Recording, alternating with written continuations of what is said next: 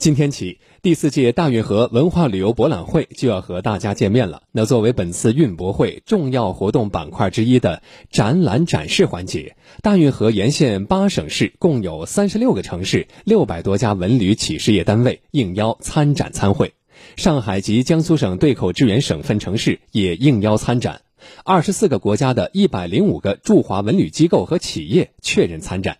昨天，广电全媒体记者张良法提前进行了探班，我们来听报道。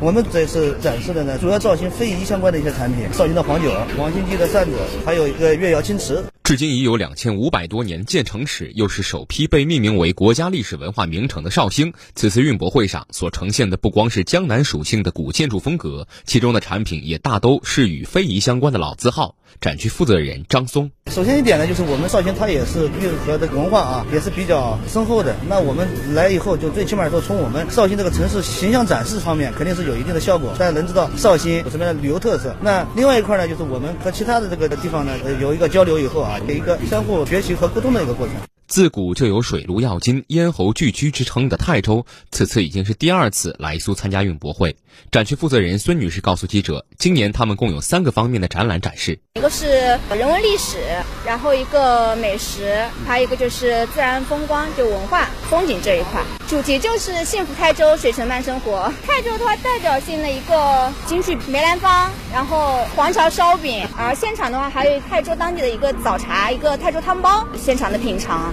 而作为东道主的苏州馆展区，这次更是集中推出了包括“述说苏州”等在内的五个板块，其中既有通过 3D 技术立体展示苏州博物馆西馆建筑风貌，也有宋景绘制的长达二十米制成的运河实景长卷，还有苏州邮政推出的运河主题邮票等。展区工作人员王女士。我们今年会更加强调数字化，另外一个的话，我们也会更加注重就是互动体验这一块，让大家可以深入直观的来感受，而不是像以往那样单纯的看，就更加强调参与感、互动感。据介绍，第四届大运河文化旅游博览会历时四天，期间将安排六大主题展览、两场论坛、各色配套活动，线上线下全方位展示运河城市的烟火气息。值得一提的是，从今年参展情况看，参展城市和企业越来越多，参与项目和参展业态也更加丰富多元。承办方苏州国际展览中心集团有限公司相关负责人苏丹：最大的变化就是去年的话，我们是五个馆五个展区，然后今年是五个馆六个展区，新增了一个数字文旅展区。每个展区有不同的展区特色，然后还有一个国际精品，就是有不同的那个运河国际友好城市，中东欧啊、意大利啊，然后还有那个巴基斯坦之类的。今年就是把整个馆内的每一个展台的 3D 效果图作为一个线上展厅的一个展示。本届运博会除了六大主题的展览展示内容以外，由省文旅厅和苏州市政府主办的第四届中国苏州江南文化艺术国际旅游节举办时间